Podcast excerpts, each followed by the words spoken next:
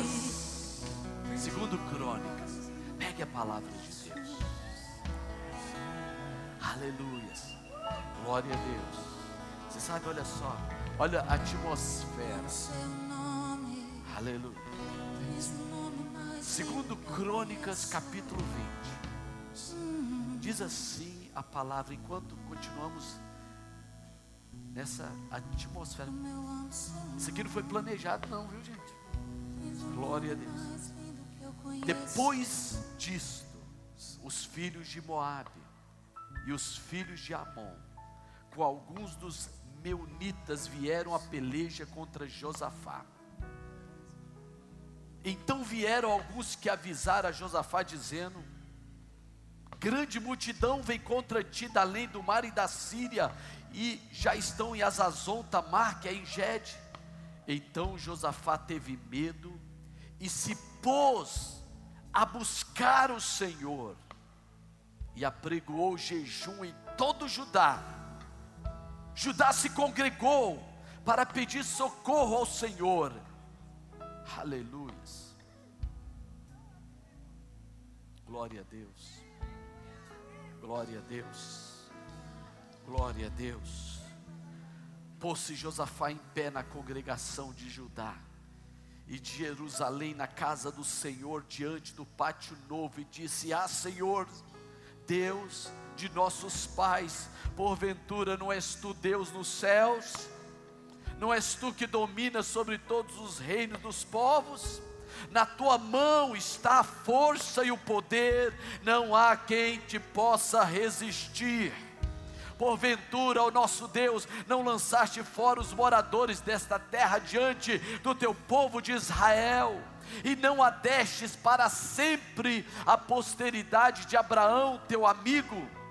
Habitaram nela, edificaram um santuário ao teu nome, dizendo: Se algum mal nos sobrevier, espada por castigo, peste ou fome, nós nos apresentaremos diante desta casa, diante de ti, pois o teu nome está nesta casa, e clamaremos a ti na nossa angústia, e tu nos ouvirás e nos livrarás.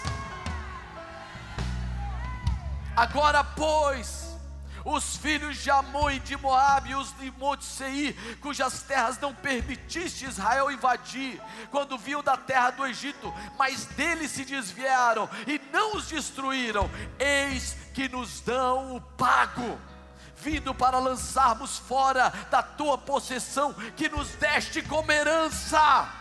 Ah, nosso Deus, acabo não executarás o teu julgamento contra eles porque em nós não há força para resistirmos essa grande multidão que vem contra nós, e não sabemos nós o que fazer, porém os nossos olhos estão postos em Ti. Todo Judá estava em pé diante do Senhor, como também as suas crianças, e as suas mulheres, e os seus filhos.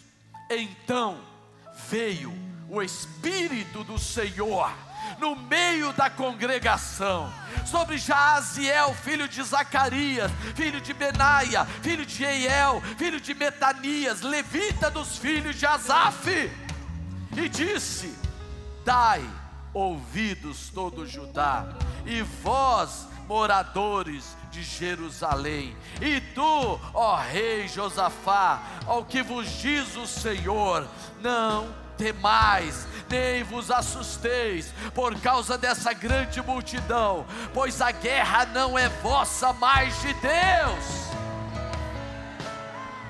Amanhã descereis contra eles, eis que eles sobem pela ladeira de Ziz encontrá-lo-eis no fim do vale, de frente ao deserto de Jeruel. Neste encontro não tereis que pelejar, tomai posição, ficai parados e vede o livramento que o Senhor vos dará, ó Judá e Jerusalém.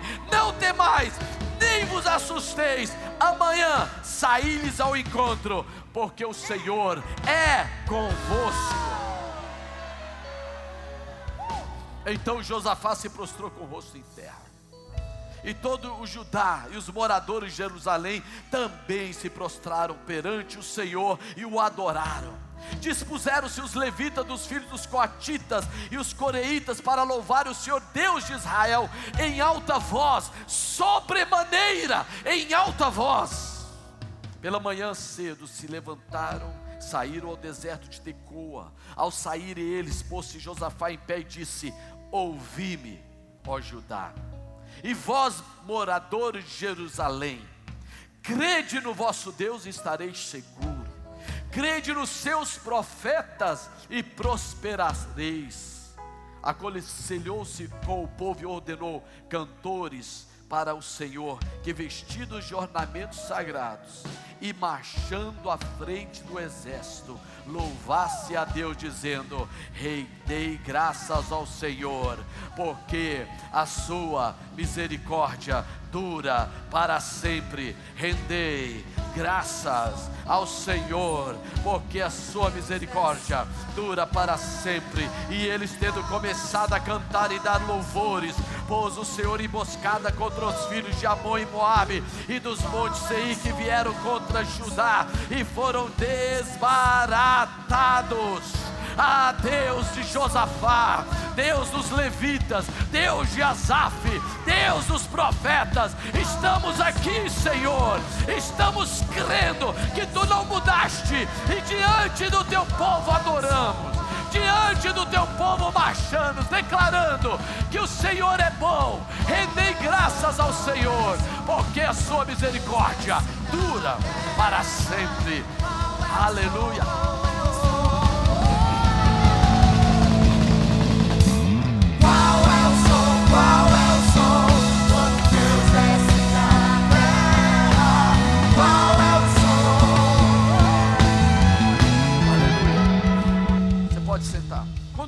Exércitos vieram contra Josafá, não foram exércitos pequenos, suas intenções não eram levar prisioneiros, mas destruir, apropriar-se, escravizar, saquear.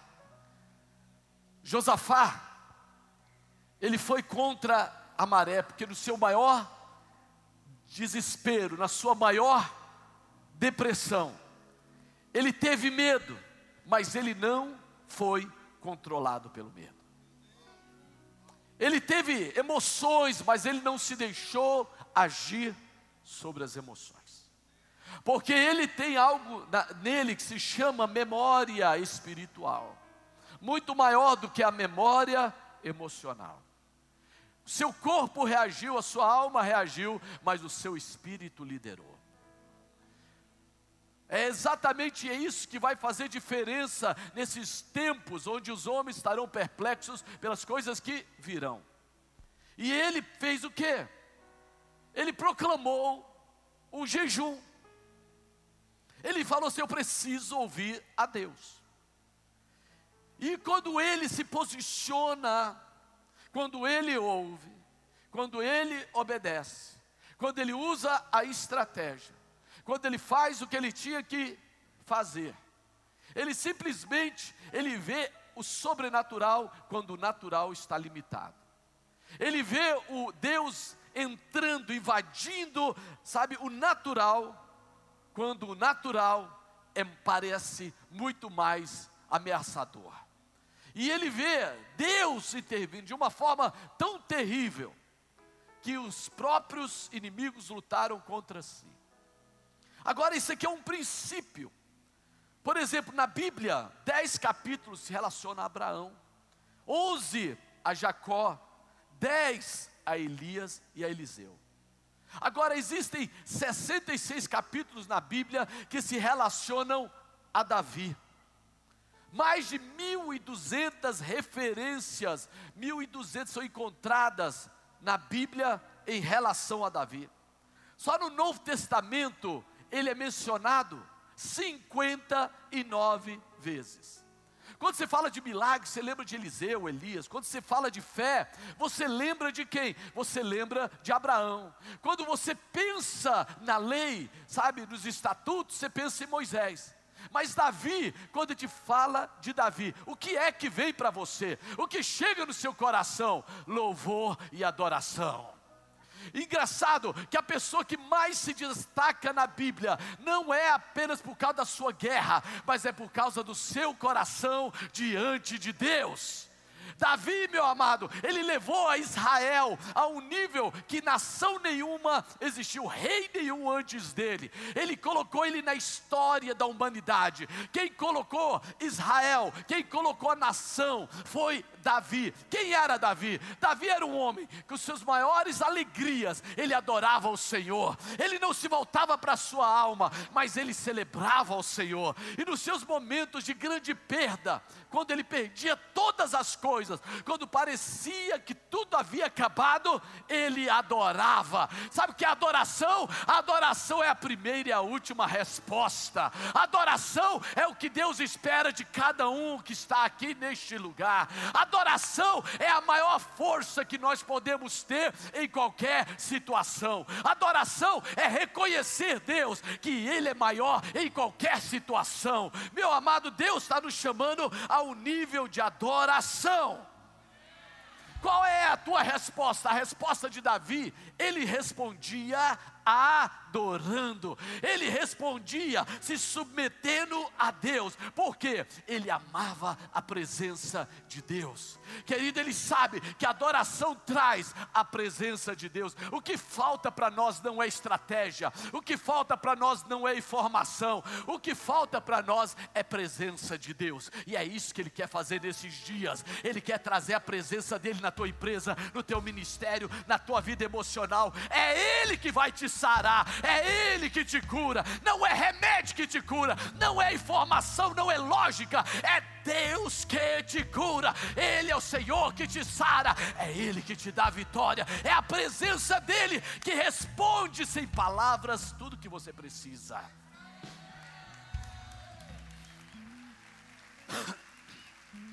Agora entende, meu amado, quando nós unimos o jejum e a oração, e a adoração nós trazemos para nossa arena. Algumas coisas são respondidas. Por exemplo, o evangelismo, ele vem com adoração. Você fala, o que, que tem a ver evangelismo com adoração?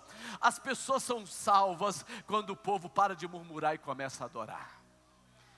O exemplo é a mulher do poço, lá em João capítulo 4, quando Jesus conversou com essa mulher, de todas as coisas que ele poderia falar, ele falou sobre adoração.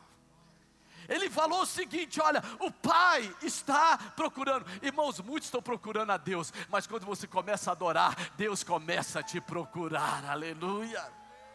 Quando você começa a adorar, as coisas se invertem. Pessoas falam, estou buscando a Deus. É interessante, mas quando você começa a adorar, a Bíblia fala que Deus está procurando verdadeiros adoradores que o adorem em espírito e verdade.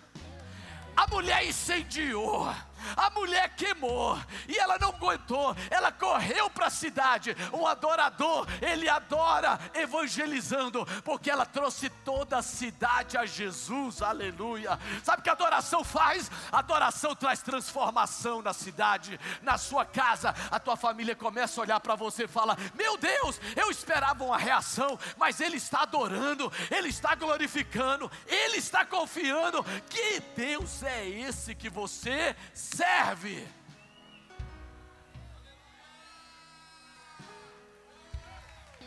Que Deus é esse? Ah, meu irmão, sabe, quando você começa a adorar, em vez de você estar tá buscando a Deus, Deus começa a te buscar. Amém, meu amado? A cidade toda essa mudança na mulher do poço, aconteceu a transformação com a conversa através de adoração. Qual é a sua conversa? O que, que você anda falando? Você declara que Deus é bom e a sua misericórdia dura para sempre.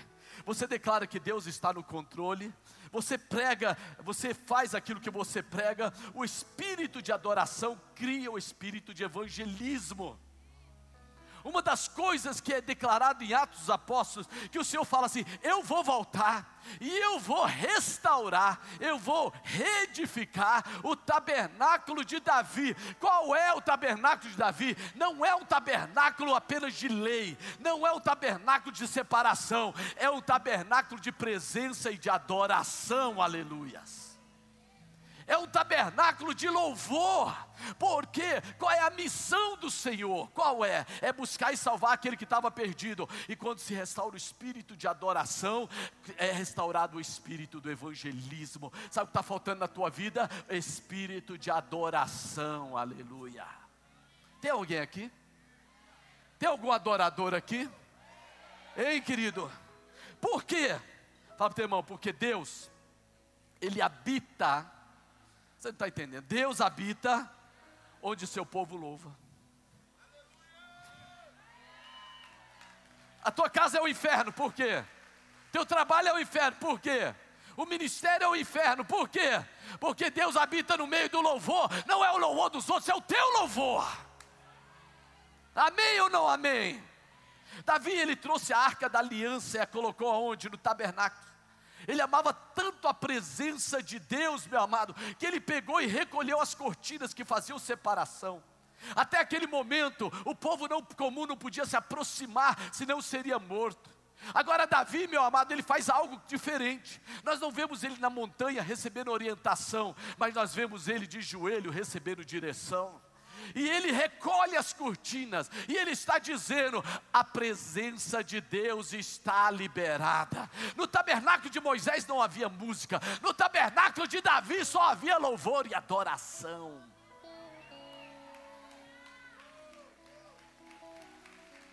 Cadê, cadê, cadê os adoradores?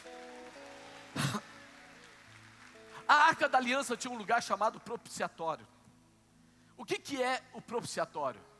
O propiciatório é o trono, é a cadeira, é o sofá de Deus na terra. Lá no Salmo 22, versículo 3, fala que Deus habita no meio do louvor do seu povo.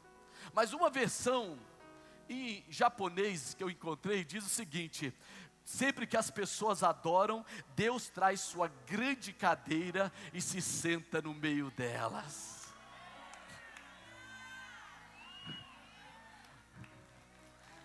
哇。哇。O que que está dizendo? Quando há louvor e adoração, Deus se sente confortável com você, Deus se sente confortável com o ambiente. Ele vem com a sua grande cadeira, ele vem com o seu sofá e ele fala: É aqui o meu lugar, é aqui que eu vou estar, é aqui que eu vou sentar. Ele se sente confortável, irmãos. Nós vamos começar a criar cadeiras para Deus em nossas casas, no ministério, no nosso trabalho, aonde nós estivermos no carro, nós vamos falar: Deus, vem com tua grande cadeira e senta aqui, porque eu sou um adorador. Não, vamos lá, gente. Vamos lá. O que é o propiciatório? É o lugar da misericórdia é o lugar da misericórdia. Querido adorador, Ele é quem Ele é. Ele é pó, mas Ele é adorador. Ele é falho, mas Ele é adorador. Deus conhece sua estrutura. O que está faltando na sua vida é adoração. Tem algum adorador aqui? Não, tem algum adorador aqui? Sabe, Deus, Ele quer que você se sinta confortável com a presença dEle. Agora, o princípio é correto, ao contrário, porque quando você murmura, quando você não adora, o diabo vem com as coisas dele e senta na sua vida. Pergunta seu irmão, e aí, quem está sentado? Nunca está vazio, sempre alguém está aí quero declarar que a grande cadeira de Deus, o sofá de Deus, ele vai vir para a sua sala, ele vai entrar na sua vida, mas é na vida do adorador. Não, não, está muito calado, está muito calado, está muito calado. Sabe, quando você adora, você cria, meu amado, um assento, e Deus vem e se assenta sobre ele. Será que não é isso que está faltando? Agora, outra, outro princípio: Adoração tem que ser contínua. Por quê? Porque a oposição de Satanás é contínua. Sabe, Davi, olha só, ele tinha 274 músicos em quatro turnos diferentes, 24 horas por dia, 365 dias por ano, durante 33 anos, ininterruptamente, a ouvir o louvor e a adoração. Você não está entendendo, meu irmão, o maior rei de Israel, o cara que mais prosperou, ele tinha chave, ele tinha estratégia, noite e dia louvor, noite e dia adoração, noite e dia era glória a Deus, noite e dia Deus é bom e a sua misericórdia dura para sempre, continuamente. Aí você fala, por quê? Fala para o teu irmão, o diabo não descansa, e você não deve descansar em Apocalipse 12, 10, diz que Satanás nos acusa noite e dia diante de Deus. Em Jó diz que Satanás entrou diante do trono de Deus para acusar a Jó. 24 horas por dia tem um demônio te acusando. Agora mesmo tem um espírito te acusando.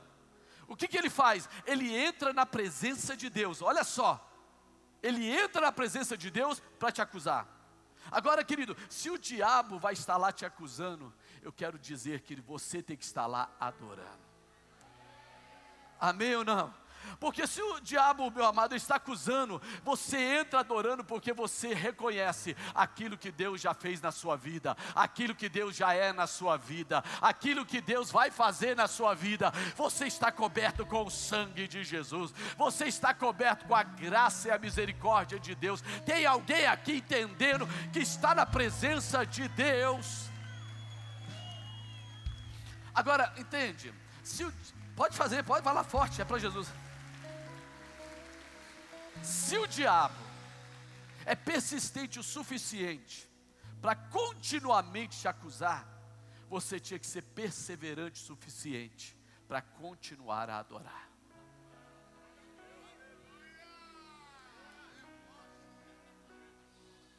Pergunta seu irmão, quem vai ganhar essa guerra? Pergunta alguém.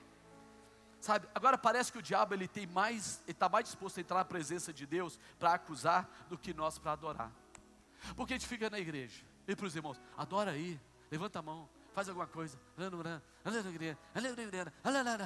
E o irmão continua aí achando que o outro, a adoração do outro vai afetá-lo. Eu quero dizer, a adoração do outro não vai te afetar. Ele vai estar na presença de Deus e você vai estar como Jó. Se ele passa na minha esquerda, eu não vejo. Se é ao meu lado, eu não diviso. Você vai ver Deus operando de tudo que é lado, mas menos na sua vida. Mas eu quero declarar: quebra essa barreira hoje. Quebra essa barreira. Quebra essa barreira. Quebra essa barreira emocional. Quebra essa barreira de personalidade. Quebra. Amém? Pensa só, o diabo não deixa nada impedi-lo de entrar na presença de Deus para te acusar.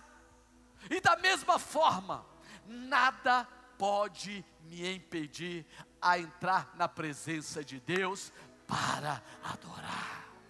Amém, meu amado? Sabe, tem pessoas silêncio, deixando o diabo falar. Fala para o irmão, fala mais alto do que o diabo. A tua voz ela vai ser maior. A voz da cura, a voz do perdão, a voz da restauração. Tudo que o diabo quer é teu silêncio. Tudo que o diabo quer é tua reflexão. Ele quer que você seja introspectivo. Ele quer que você seja analista. Ele quer que você faz, seja um avaliador. No reino de Deus não existe avaliador. No reino de Deus existe adorador. Então muda de posição meu irmão. Amém ou não amém? Sabe, aprenda a declarar, aprenda a concordar com Deus e não com a situação. Tem pessoas que nem conseguem nem levantar as mãos, por quê? Porque as suas situações são maiores do que a sua gratidão a Deus. Sabe, Deus só é Deus quando todas as coisas estão do meu jeito. Então aí Deus é Deus. Ele não é Deus, ele sabe, ele sabe Deus é enquanto estiver fazendo, e não do que ele já fez, não do que ele é e não daquilo que ele vai fazer. E não consegue. Pessoas perdem a sua memória do amor por causa da lembrança da dor. Hoje vai haver cura nas suas lembranças, porque a sua gratidão vai ser maior do que a sua situação. E as suas mãos vão voltar a celebrar, seus lábios vão voltar a gritar. Ah, meu irmão, a celebração tem que voltar para a sua vida. A adoração de muitos depende da situação que estiver. Ah, eu estou adorando a Deus. Eu quero dizer que toda adoração a Deus, ela é pública, ela é manifesta, ela se expressa, ela não é interior.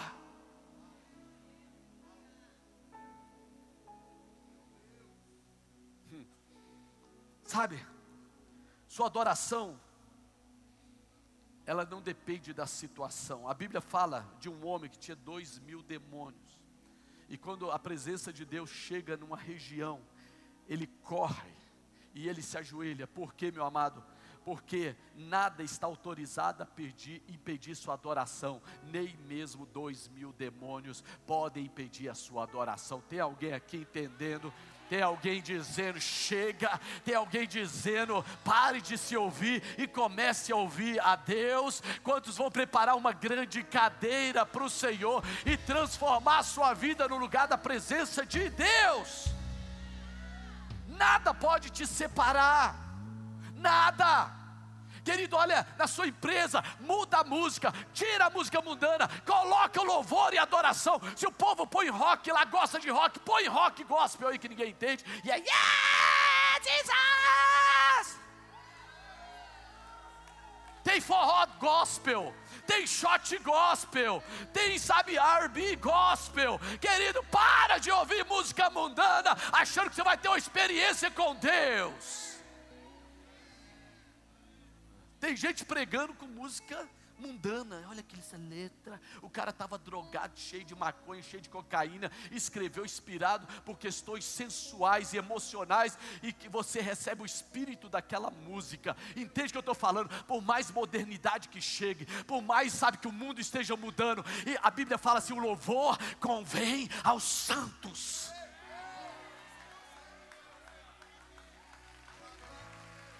Vai doer. Não pensa você que você, a sua opinião é maior do que a opinião do que a palavra de Deus, não. Não é não. Não é não. Sabe, fala para o teu irmão, o que mais tem destruído a confiança das pessoas não são os demônios, mas a atitude daqueles que deveriam mostrar fé.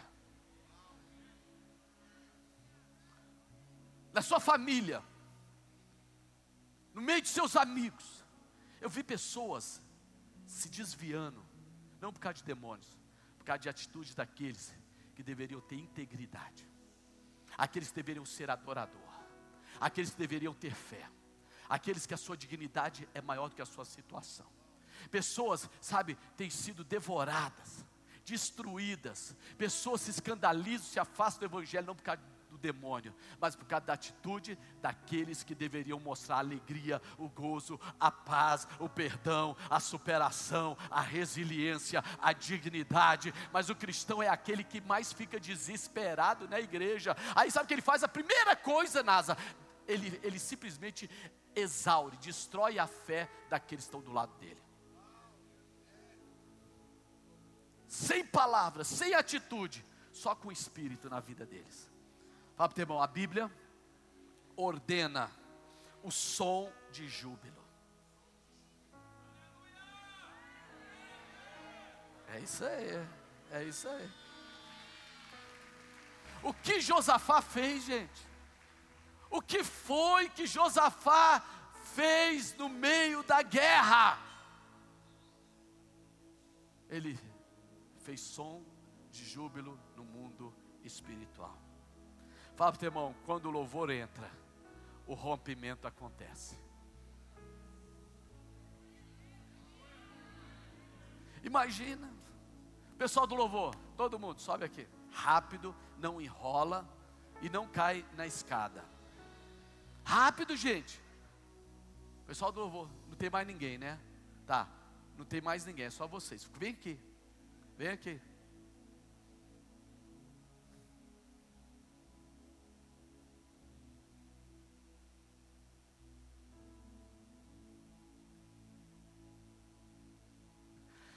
Olha lá, gente. Josafá, Deus deu a estratégia para ele. Falou assim: ó, ficai parados e vede o livramento do Senhor. Aí estão lá os pastores, por favor, deste lado. Pastor, gente. Ó, só que o ministério louvor todo é esse. Porque eu falei, pessoal do louvor. Então, por favor, você entenda qual é a sua posição. Para de brincadeira comigo. Se você faz parte do louvor, você tinha que estar aqui em cima. Porque eu preguei na macrocela, tem o momento de matar. E eu estou aí com a espada na mão para matar.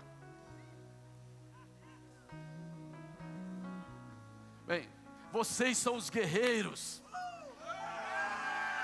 os intercessores. A gente vai para a guerra, gente. Fica aí, nós vamos para a guerra. Vem cá. Então o inimigo está. Ah, tem mais gente do louvor. Ah, não vem conversando não, estou te vendo, Rafinha. Conversa não. Ah, ok, entende? Hã? Não, não, não tenho pena desse povo não. Tenho pena não. Por isso que Josafá colocou isso tudo na frente. Porque estava cansado do ministério do louvor falar, é agora. Aí eles vão para a guerra. Isso aqui são os intercessores, tá todo mundo com espada na mão, eles que deveriam sair na frente. Aí Deus, aí a estratégia. Aí Josafá fala: "OK, gente, nós vamos para a guerra". Aí o pessoal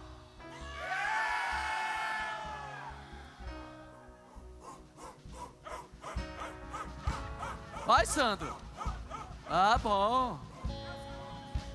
Agora tá bom. Então, gente, olha só. Todo mundo se levantou contra nós as nações todas, exércitos muito mais fortes, exércitos muito mais poderosos. Eles estão com doido para comer nosso fígado. Eles são até meio canibais. Então nós vamos para a guerra. Só que a estratégia é o seguinte: vocês vão ficar parados aí e o ministério de louvor vai fazer o quê? Deus é bom e a sua misericórdia dura para sempre. Olha só, meu amado, a cena. Deus enviou, Deus enviou adoração na frente, querido, louvor na frente.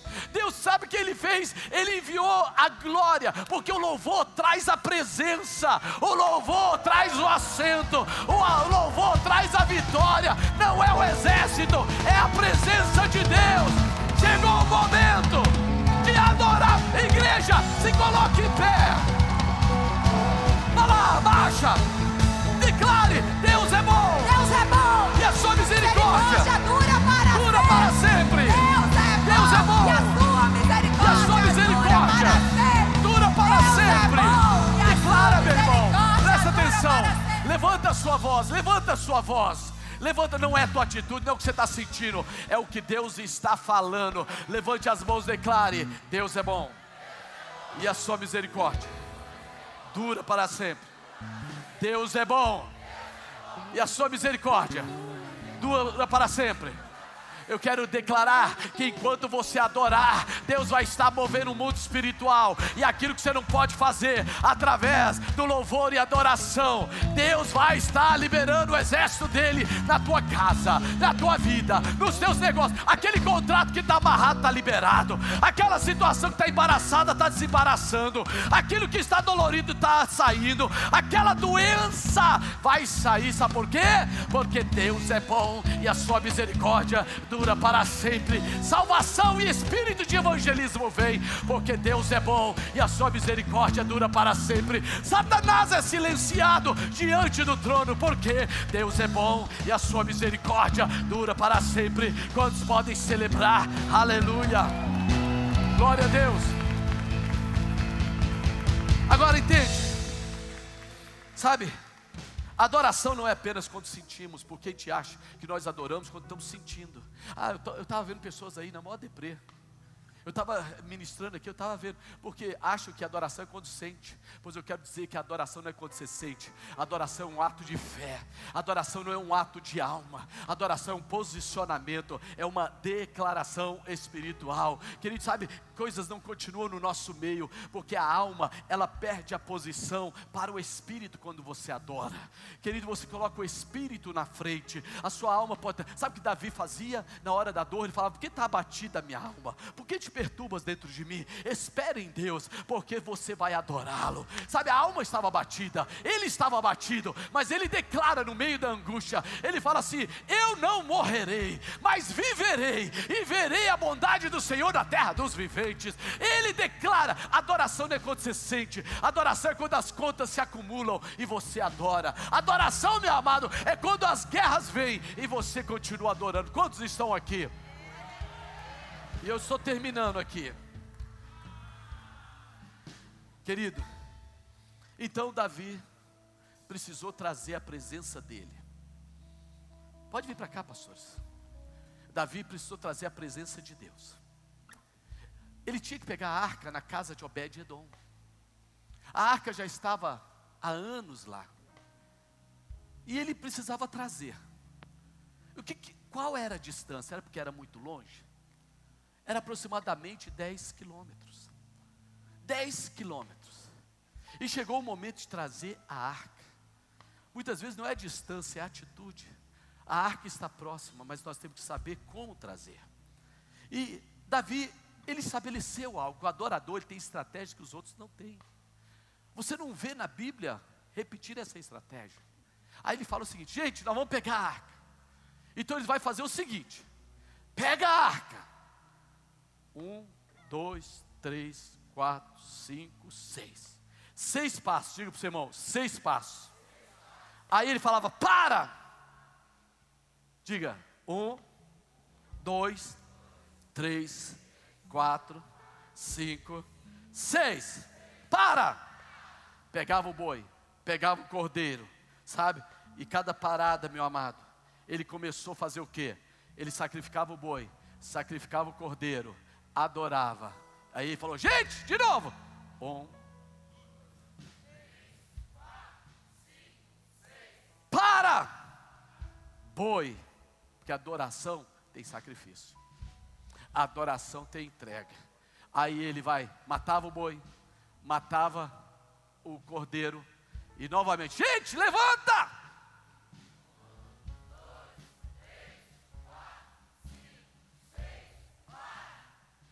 Pegava o boi, matava o cordeiro, sacrificava e adorava. Irmãos, ao longo de dois, de 10 quilômetros foram 2.437 paradas. 243 paradas a cada quilômetro. 2.437 bois. 2.437 cordeiros. Se levasse 30 minutos para preparar cada sacrifício, seria 1.259 horas, 59 dias, parada para dormir, para descansar, tirando isso, 10 quilômetros, 78 dias. Davi não tinha nada para fazer, Davi, Davi era um desocupado, Davi, ele não tinha pessoas para atender, Davi era um rei ele tinha pessoas para atender, ele tinha reis para receber, ele tinha embaixadores para receber, ele tinha planos para desenvolver, mas a coisa mais importante era a presença de Deus, porque ele é um homem segundo o coração de Deus, porque ele conseguia, sabe, parar onde Deus mandava parar, caminhar onde Deus mandava caminhar, sacrificar o que Deus mandava sacrificar. Davi, ele era alguém que falava assim: Eu amo a tua presença, Senhor, aí eu quero trazer a tua presença, mas chegou um momento que ele disse: Sabe, uma coisa pedi ao Senhor e a buscarei, que possa habitar na presença do Senhor todos os dias da minha vida. O que faz diferença da tua vida é a presença de Deus. O que faz diferença na minha vida é a presença de Deus. Chegou o momento, meu amado, de mostrarmos a igreja, a nossa cidade, essa é a igreja mais barulhenta, essa é a igreja que adora a Deus, é a igreja que celebra,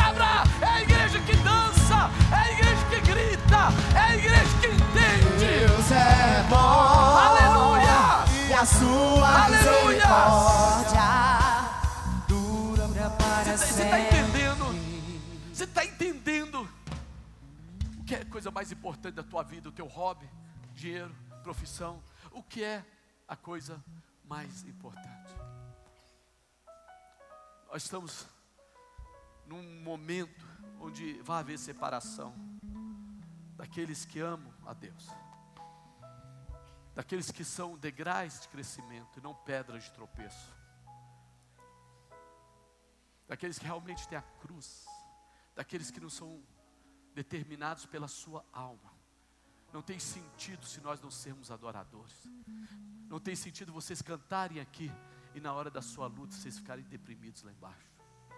Não tem sentido, querido, não tem sentido, não tem sentido você dizer que Jesus é o seu Senhor e na hora da confusão você perdeu o seu foco da presença de Deus. Chegou o momento, irmão, de trazermos a presença de Deus de uma forma como nunca trouxemos. Como eu falei na macrocélula, a igreja não é para ser suportada, a igreja é para ser desfrutada. Quem faz as pessoas amarem a Deus é você. Quem faz as pessoas amarem a Deus é você. Sabe, qual é o sucesso que elas veem? É consequência de Deus ou de uma profissão destacada que você tem? Eu quero orar com você. E o que, que ele fez? Cada parada, um sacrifício. Cada parada, um sacrifício. Cada parada, um sacrifício. Eu quero orar nesse momento. Hoje nós fizemos oferta de reparação porque nós vimos pessoas sendo roubadas da sua alegria, pessoas derramando, em vez do Espírito, derramando alma sobre pessoas em vez de derramar propósito, derramava coisas humanas. E nós dissemos: acabou, quebrou, os diáconos estão liberados para um novo. Você está liberado. Se você vai subir, eu não sei. Mas se você não vai, eu fiz a minha parte. Como sacerdote, eu quebrei na sua vida tudo aquilo que não era de Deus. Da mesma forma, os pastores. Vocês levam as pessoas a um destino, e esse destino é a presença de Deus. É a presença de Deus. Quem vai analisar isso não sou eu, o Senhor. Mas o que a igreja espera de ver vocês também, músicos. Vocês que cantam. Esses dias eu tenho tratado pessoas do altar. Eu trato com misericórdia. Mas quando eu percebo, sabe, que existe algo, além do arrependimento, não existe arrependimento, aí eu sou implacável. Eu sou implacável. E eu cheguei a um ponto: o que eu tiver que matar, eu mato. O que eu tiver que levar comigo ao propósito, eu levo. Mas agora, tudo tem que andar no altar. Teu casamento vai andar no altar, tua família vai andar no altar, teus negócios vão andar no altar, teu relacionamento com o discípulo vai andar no altar. Se eu descobrir alguém aqui que está tirando dinheiro de outra pessoa, eu tiro na hora. Acabou, acabou. Chegou um novo tempo. Eu quero que você pegue uma oferta. E nós vamos dar os seis passos e colocar no altar. Sabe, talvez você, em um dado momento, se deixou levar pela sua situação e não pela sua adoração. Adoração entrega, adoração celebra. Há um novo momento. Irmãos, o que eu estou falando? Deus está unindo propósitos. Esses dias tem coisa acontecendo nos bastidores tão maravilhosas que eu não posso falar para você. Mas você vai ver o resultado das coisas tremendas que estão acontecendo nos bastidores do Brasil, nos bastidores da cidade. Grandes coisas estão sendo preparadas, sabe? Coisas estão sendo adornadas, e nós entraremos naquilo que Deus nos chamou. A arca ficou muito tempo fora de Jerusalém.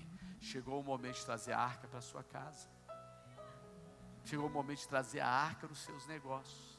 Chegou o momento de trazer essa ceia. Ela fala de presença. Pegue aí. E já pode vir para o altar. Você que já pegou, já pode vir. Os pastores vão estender as mãos. Glória a Deus. Nós vamos orar. Esconda-me em ti.